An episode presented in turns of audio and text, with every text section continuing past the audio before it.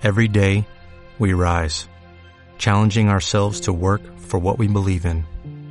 At U.S. Border Patrol, protecting our borders is more than a job, it's a calling. Agents answer the call, working together to keep our country and communities safe. If you're ready for a new mission, join U.S. Border Patrol and go beyond. Learn more at cbp.gov/careers.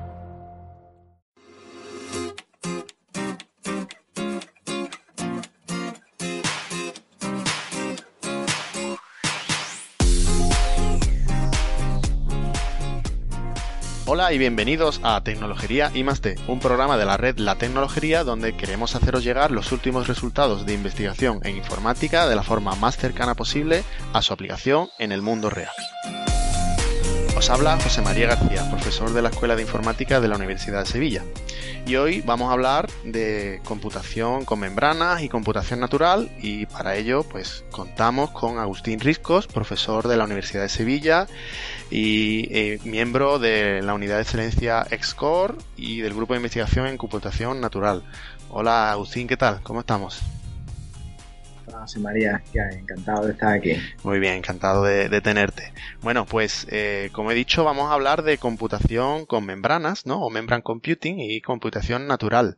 Que, además es precisamente pues el, nombre de, de, vuestro grupo de investigación, ¿no? Cuéntanos un poquito de qué van estas dos cosas, estos dos temas que vamos a hablar. Bueno, la computación natural eh, es un término así bastante amplio y, abarca desde, desde, temas más conocidos o más clásicos como por ejemplo los algoritmos genéticos que todo el mundo le suena o las redes neuronales que están por supuesto ahora muy de actualidad.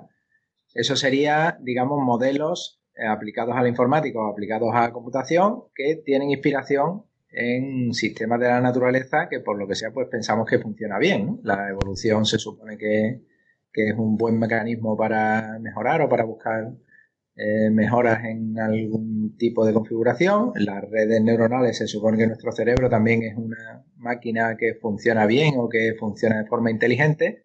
Pues en el fondo la computación natural busca eso, imitar cosas que funcionen bien de la naturaleza. Entonces, pues además de esas que he comentado, que son más clásicas en cierto modo, también hay otros modelos más recientes, como son la computación con ADN, quizás no tan conocida por el público en general, pero que está eh, muy asentada, tiene ya mucha tecnología desarrollada, muchos años de, camino, y también la computación con membranas, que de hecho pues, ya lleva casi más de 20 años desde, desde que se inició. Entonces, en este caso estamos hablando ya de, mm, si acaso, eh, modelos no convencionales, por así decirlo. Eh, como también eh, quantum computing está también muy, muy de, actualidad. Ese quizás hay un cierto debate en si el tema cuántico es natural o es ya otras cosas físicas, pero hay, hay multitud de paradigmas muy fascinantes de computación con láser y, la verdad es que a mí es un tema que me llama mucho la atención. Muy bien, y, bueno, entrando un poquito más en detalle en la computación, no sé si prefieres eso, centrarnos en la computación con membrana, ¿no? O con, sobre, sobre células, ¿no? Algo así se, también se, se denomina, ¿no? Sí, eh, en inglés es membrane computing, eh, se usa casi siempre eso. En español, pues a veces usamos computación celular con membrana o ¿Cuál, es, ¿Cuál, es, un poco así a grandes rasgos la, la, teoría ¿no? que hay detrás de eso? ¿Cómo, ¿Cómo se implementan sistemas utilizando computación con membrana? Sí, este modelo eh, surge como, digamos, tomando como inspiración lo que es una célula, ¿vale? Un organismo unicelular o una célula dentro de un organismo más grande eh, sería quizás una unidad básica sin entrar en el debate de si los virus están vivos o no, pero sería como la, unidad de vida independiente más pequeña que hay, serían los seres unicelulares, ¿no? Entonces, eh, intentar eh, aprender de, ese, de esa entidad que tiene en su funcionamiento, que tiene en su estructura, que le hace funcionar bien. Entonces, pues la computación celular con membrana es una abstracción matemática, es un modelo de computación eh, digamos, se diseña como utilizando lenguaje orientado a máquina, como si diseñáramos un autómata, ¿vale? Los autómatas finitos, máquinas de Turing y cosas así. Pues en este caso, nuestra máquina va a tener una serie de regiones delimitadas por membranas, ¿vale? Valga la, la metáfora o la palabra utilizada en ese sentido. Y dentro de esas regiones de la máquina, pues va a haber elementos que son susceptibles de transformarse o de moverse de una región a otra. Sería el equivalente a los ceros y unos que se escriben en, en la cinta o en memoria, pues en lugar de ceros y unos, en computación con membranas utilizamos alfabetos, digamos, en principio arbitrarios y además eh, tiene una particularidad también que utilizamos multiconjuntos de objetos, es decir, que los objetos pueden aparecer repetidos y el número de copias que haya de uno o de otro, pues es un dato interesante para la, para la evolución del sistema. Entonces, pues también llevamos la cuenta de, de la multiplicidad de cada objeto en cada membrana. Y a lo mejor un, ejemplo de, aplicación de esto en un problema concreto que, que nos pudieras comentar. Sí, bueno, el, digamos, el modelo surge como simplemente una abstracción matemática sin propósito de aplicación, era un principio solo trabajo teórico. Lo que pasa es que conforme se fue eh, desarrollando la teoría y, comprobando que ese dispositivo en realidad sí que tenía potencia expresiva, sí que tenía potencia de cálculo, pues entonces eh, empiezan a surgir los primeros trabajos de aplicación a resolver problemas duros, problemas NP completos o, problemas duros en general, de forma eficiente. A ver, aquí hay que hacer muchas comillas porque, digamos, el, modelo tiene una potencia muy fuerte que quizás no eh, puede ser visto como que hacemos trampa en cierto modo, porque el, el sistema permite la división de membranas. Entonces, cuando uno divide una membrana, se supone que todo el contenido se copia y ya tienes dos copias. Con lo cual, claro, si utilizas en un número lineal de pasos, pues puedes tener una cantidad exponencial de, membranas, cada una con, con sus objetos dentro, y entonces eso te, eso te habilita a utilizar, por ejemplo, algoritmos de fuerza bruta, de voy a probar todas las combinaciones y el primero que acaba, el primero que encuentra la solución, pues se lo comunica a la membrana padre, se sincronizan y se obtiene la solución. Claro, estamos diciendo eficiente en tiempo, aunque usemos un espacio de trabajo exponencial.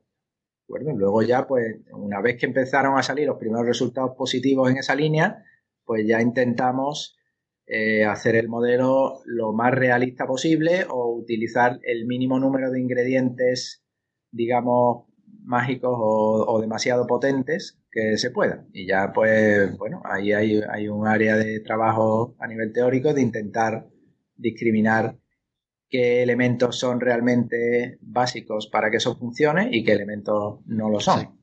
Que hay un nivel un poco de configuración también en esto, ¿no? De, de saber qué es lo que pretendes optimizar, ¿no? Si pretendes optimizar más en tiempo, en espacio, ¿no? Quizás eh, por ahí es por donde van los tiros, ¿no? Entiendo. Efectivamente, efectivamente.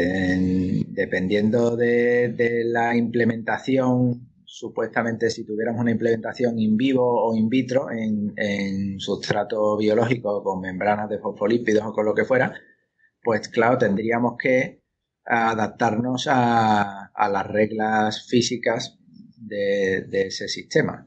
O sea que, digamos, eh, imitando lo que hacen en computación con ADN, computación con ADN, pues claro, meten en el tubito un montón de moléculas y esas moléculas trabajan en paralelo y obtienen la solución muy rápido. Lo que pasa es que luego hay que pescar la solución dentro del tubito. O sea que también tiene su pequeño truco. ¿De acuerdo? Pues nosotros tenemos algo, algo similar, lo que pasa es que no se ha llegado a la fase de, de implementación en laboratorio todavía.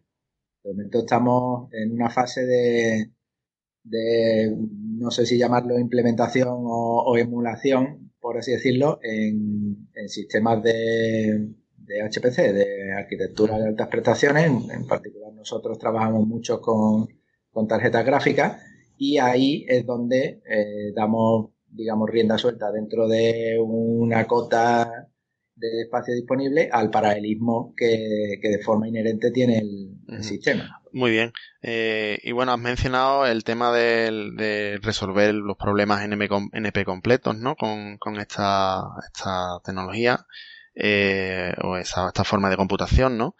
Eh, y, efectivamente, hay, mm, por ahondar un poquito ahí en ese, en ese tema, ¿no? En la clásica disyuntiva P contra NP y demás, eh, ¿qué aporta esta, la computación con membrana a, a esto, ¿no? A esta eterna lucha que tenemos en informática de conseguir algoritmos que no son tratables, ¿no? En principio, ejecutarlos y obtener resultados. Pues me alegro mucho que me haga esa pregunta. De, hecho, es un tema que, nos tiene que nos tiene muy enamorados. Eh, intentar atacar ese problema o abordar ese problema desde otro punto de vista, que no sea el clásico. La, forma clásica de atacarlo es intenta encontrar un problema que sea imposible resolverlo por una máquina de Turing y entonces has encontrado algo que está fuera de P, pues ya está, son distintos. O intenta encontrar una solución para ese problema que sea capaz de hacerlo. Entonces, el problema, si un NP completo está en P, pues entonces todo NP es igual a P. Y eso sería, digamos, la aproximación clásica. Pero al empezar a trabajar, como digo, en, estos modelos intentando quitarle ingredientes, nos dimos cuenta que surgían eh, de esta forma fronteras de, la tratabilidad, en cierto modo. Eh, digamos, la, la idea es la siguiente. Si diseñamos una solución para un problema NP completo en un modelo, ¿de acuerdo? Con unas ciertas reglas sintácticas, ¿vale? Decimos, permitimos reglas de este tipo, los objetos se van a poder mover así, asado, ¿vale? Pues una vez que tenemos esa solución, eh, descubrimos que hay otra, otro modelo muy parecido, pero que en lugar de usar esas reglas, usa unas reglas un poquito diferentes. digamos, por ejemplo, en lugar de tener eh, el número de objetos de cada regla, que sea cuatro objetos en cada regla, pues que sea tres objetos en cada regla, o que sea dos. Pues descubrimos que si solamente se permite usar dos, pues entonces la potencia de esa máquina solamente puede resolver problemas en P. Con lo cual ahora tenemos eh, una frontera diferente. En lugar de decir voy a intentar atacar un problema a ver si encuentro solución, si demuestro que existe o si demuestro que no existe, ahora voy a decir tengo una solución que usa una propiedad de tengo cuatro objetos y sé que si demuestro que en lugar de 4 consigo hacerlo con 2, entonces habré demostrado que es igual P y NP. O si demuestro que es imposible que esa máquina con 2 resuelva ese problema, entonces habré demostrado que es distinto. O sea que, eh, digamos, el, sería la diferencia es, en lugar de adaptar una solución no determinista a una determinista, adaptamos una solución que usa unos ingredientes e intentamos ver si es posible conseguir la misma solución sin ese ingrediente. Y entonces, bueno, pues es un enfoque diferente, al final es equivalente, pero ah, digamos la manera de pensar en, cómo lo abordo es distinta y bien, y pues siempre viene bien dar un aire nuevo al problema a ver si a alguien se le ocurre algo. Entonces, en eso estamos, buscando distintas fronteras con distintos tipos de ingredientes en distintos modelos y a ver si en algún, en fin, claro, ojalá no, pero es, es, un poco la utopía que, pero nos gusta seguir jugando a, ese. Bueno, está claro, es la utopía que perseguimos en computación, ¿no? Desde, desde mucho, hace muchos años y, y bueno, está bien encontrar precisamente acercamientos distintos, novedosos, ¿no? A, a, ese, a ese problema, ¿no? Muy bien. Eh, luego, bueno, yo creo que mm, está, bueno, esta forma de, computación tan bioinspirada, ¿no? Que, hacéis y demás. Eh, que, bueno, que aún, haciéndolo todavía, como dices, en, HPC y demás, que todavía quizá quedaría el paso de llevarlo a, bueno, a un experimento real de, con células y demás, ¿no? Como, como dices. Em, pero mm, en lugar de, yo estoy pensando más en, cómo eh, sois capaces de, o, de qué forma sois capaces de aplicar esto en problemas de ingeniería, en problemas eh, reales, eh, y qué ventaja ofrece, ¿no? ¿Qué ventaja ofrece esta, esta técnica? Vale, sí. bueno, entonces, eso es que quizás me he ido por las ramas hacia una rama y me he dejado otras sin, sin comentar. El, a la hora de plantear el modelo, el modelo es una máquina, pero eh, para poder usarlo hay que tener una serie de instrucciones o de, o de digamos, mm, una gafa, según qué gafas te pongas, vas a usar la máquina de una forma o de otra. Entonces, inicialmente, como digo, se empezó a estudiar a nivel teórico y se usaban las máquinas como si fueran la teoría de autómata o teoría de lenguajes formales, a nivel generativo de qué posibles salidas me puede dar esta máquina a partir de una configuración inicial o a nivel de aceptación, de aceptar un lenguaje, aceptar un conjunto de números. Si yo le doy esta entrada, la máquina para y acepta o para y rechaza. Entonces había unas, un, concepto de el input y el output muy marcado. Pero bueno, eso al principio fue solamente así. Entonces, cuando empezamos a resolver problemas, pues tengo la entrada del problema y mi salida pues puede ser un número. Puedo estar calculando una función, le meto n y me devuelve f de n, o bueno, o puedo estar, eh, si es un problema de decisión, pues la salida va a ser sí o no, pero no deja de ser un cálculo de una función. Y luego hubo una siguiente fase de utilizar esta máquina como eh, artefactos para modelizar sistemas complejos, para modelizar la dinámica de algún sistema de interés, por ejemplo, un ecosistema o, por ejemplo, pues eso, un sistema de, para montar una diagnosis de fallos de una central eléctrica para... Quiero controlar la dinámica de algún sistema. Entonces, aquí ya no hay un concepto de salida del, de cuando la máquina para y te devuelve lo que sea, sino que en este caso lo que hacemos es observar cómo evoluciona la máquina, cómo evolucionan los objetitos estos que hablábamos, ¿vale? La, metáfora de las proteínas o de las moléculas, cómo van cambiando en las regiones y, digamos, guardamos una traza de, la cantidad de objetos que hay en un cierto momento. Habrá unos objetos que son interesantes, de los cuales vamos a hacer la gráfica, y otros objetos pues, que serán auxiliares por motivos técnicos del sistema, y eso pues no hay por qué, por qué imprimirlo. Y si usamos los, los, sistemas P, vamos, sistemas P se llaman por pound, pero es una forma más, rápida de decir sistema de membrana es muy largo. Eh, bueno, pues como digo, si usamos los sistemas P para eh, modelizar, entonces pues también hemos obtenido ya, eh, como esto ya lleva una trayectoria de varios años, pues hemos obtenido resultados prometedores de prometedores que validan el uso de, este tipo de herramientas. Entonces, la diferencia, por ejemplo, respecto a, ecuaciones diferenciales, que parece que es lo más típico para hacer un análisis de una dinámica de, algo complejo, es que en este caso eh, estaríamos hablando de que hacemos un seguimiento quizás más individual de como si fuera un sistema multiagente de cada agente que está haciendo. Entonces, cuando el número de ingredientes, el número de moléculas en juego o el número de células en juego es muy pequeño o no está homogéneamente distribuido, pues en esos casos quizás las ecuaciones diferenciales tienen ahí un pequeño punto débil y en esos casos nuestros sistemas sí que, permiten hacer experimentos virtuales, bueno, con la semántica probabilística o estocástica con la que queramos implementarles, pero entonces tenemos en ese campo estudiado pues distintos tipos de algoritmos que reparten las probabilidades de que una regla se aplique o que no se aplique y cosas así.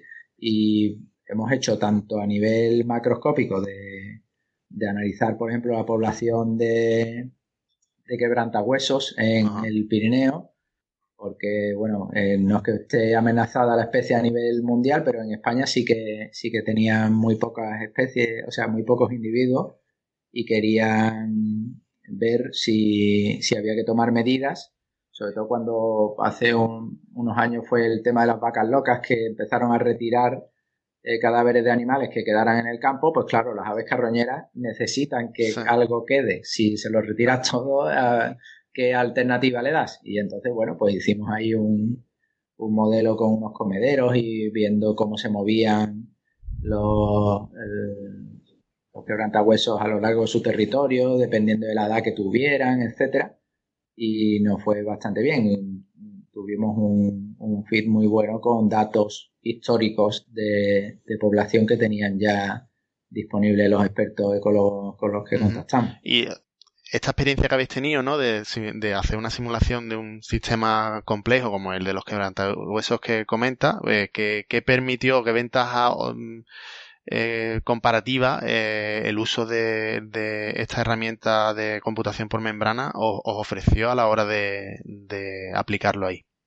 bueno, en este caso, como digo, al ser un número muy pequeño de individuos, el sistema era muy sensible a que hubiera una sola pareja en un sitio o en otro. Y entonces, pues, digamos, el enfoque que le dimos de hacer un, hacíamos un seguimiento personalizado de cada individuo de la población, de qué edad tenía, dónde vivía, y por dónde se movía, cuánto comía. Entonces, el, claro, eso conlleva un coste computacional de las operaciones que hay que hacer por debajo, pero la información obtenida, digamos que, que merecía la pena. Y bueno, este modelo, ahora lo estoy contando muy rápido, pero esto sufrió eh, digamos, muchas iteraciones, porque nosotros tuvimos que aprender a hablar el, idioma de, los ecólogos, los ecólogos también tuvieron que aprender que había ciertas cosas que nosotros dábamos por supuestas y a lo mejor ellos no se habían dado cuenta de eso, entonces pues hubo un, diálogo a la hora de, diseñar el modelo, porque, en fin, el, un modelo computacional no deja de ser una abstracción de un sistema complejo y hay que decidir hasta qué punto te abstraes y cómo de cerca quieres estar de la realidad. Entonces, pues se puede meter, por ejemplo, temas de, de si hay una nevada, pues entonces eh, ya sabes que por ahí no va a haber hierba, por ahí no si no hay hierba no va a haber cabras montesas y entonces eh, vas a tener en cuenta la temperatura, vas a tener en cuenta la cantidad de hierba, vas a tener en cuenta, bueno, los modelos se pueden refinar en lo que uno quiera, pero a nosotros nos resultó muy, muy interesante la experiencia porque eh, también otra de las ventajas que, nos gusta mencionar de, nuestra, de nuestro paradigma es que es muy modular y muy fácil de extender. Digamos, no hay que recalcular parámetros o recalcular nada, simplemente si uno quiere añadir ingredientes, pues basta con añadir un conjunto nuevo de reglas y ya está. Y entonces todo se integra dentro de la maquinaria que ya tenías no hay que, digamos, ajustarla o hay que hacerle unos pequeños ajustes muy fáciles y es entonces viable plantear este desarrollo incremental de, los modelos sin que el coste sea demasiado demasiado duro. Muy bien. Y bueno, que ya por quizá por terminar, ¿qué, otra, ¿en qué otros dominios crees, crees que, esto eh, puede tener futuro, puede tener aplicación o qué, eh, digamos, que, qué camino le ves por delante a la hora de, aplicar eh, la computación por membrana en, la industria o en, otras disciplinas, ¿no? Como la ecología, por ejemplo, eh, como comentaba. Bueno, es difícil de, predecir porque, no, bueno, al menos para nosotros poder decidir si nos metemos en un, en un campo o en otro, es fundamental poder contar con, con unos expertos que tengan datos al otro lado con los que uno pueda. Hace falta esa multidisciplinariedad, ¿no?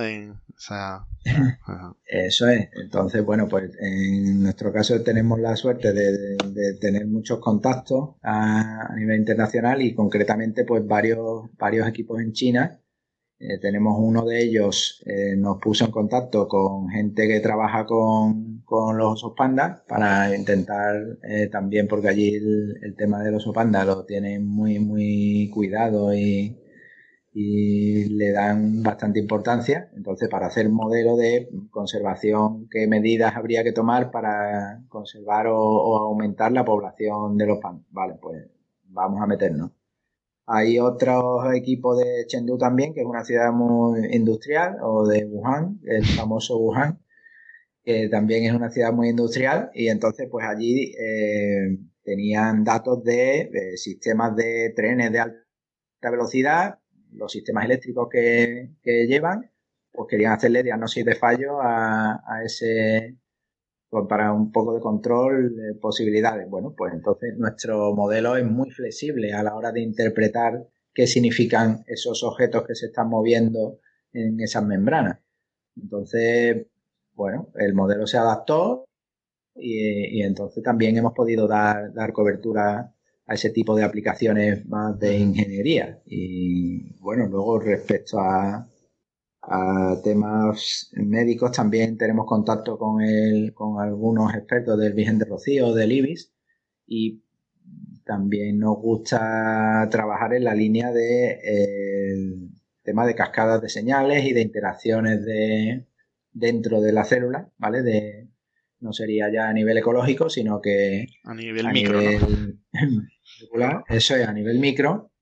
Y claro, a nivel micro es, también muy difícil porque hay muchos, hay muchos agentes, eh, muchas interacciones y muchas se conocen pero otras no. Entonces, en este, en este caso es muy interesante hacer predicciones con modelos computacionales, por ejemplo, para evaluar eh, qué prioridad hay que darle a ciertos ensayos clínicos. Si uno está buscando una diana terapéutica, ¿vale? Para nosotros hemos trabajado con, temas relacionados con la apoptosis, que están eh, relacionados con, cómo intentar eh, atacar a las células tumorales para convencerlas de que no sigan creciendo, o con temas de, no sé, otro tipo de, de señales para intolerancia a algo, entonces, ¿qué genes hay que detectar para decir un diagnóstico o qué tipo de marcadores hay que intentar bloquear, de la,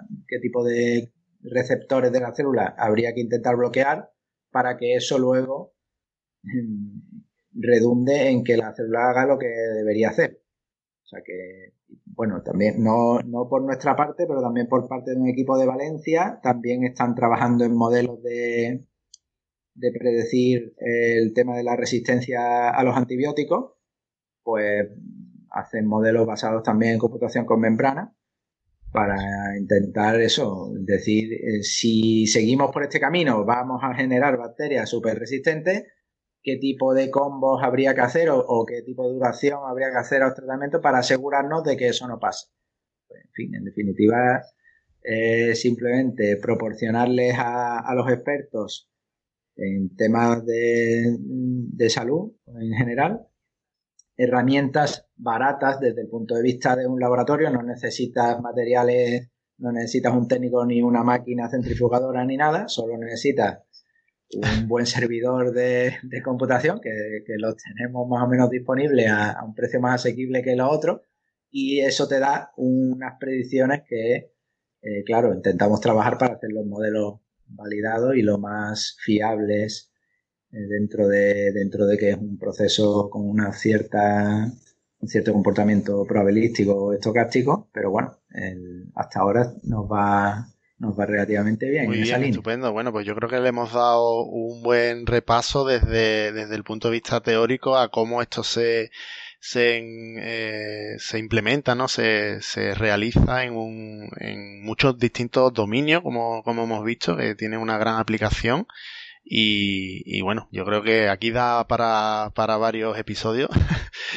Así que no sé si en próximas temporadas seguramente volveremos a, ahondar en esto porque es muy interesante sin duda. Eh, bueno, pues muchas gracias Agustín por, por prestarte a esto y por, por tu participación. Nada, gracias a vosotros por, por contactar conmigo. Y nada, eh, simplemente para terminar, eh, recordaros que si queréis contactar con nosotros podéis hacerlo por correo en hola.tecnologería.com. En Twitter y Facebook nos podéis encontrar como Tecnologería, directamente en la web también, en tecnologería.com, o siempre os podéis suscribir en ebooks, iTunes o en YouTube y ponernos eh, comentarios ahí. Queremos por último agradecer a la Universidad de Sevilla el soporte que nos ha dado para grabar este programa a través del sexto eh, plan propio de investigación.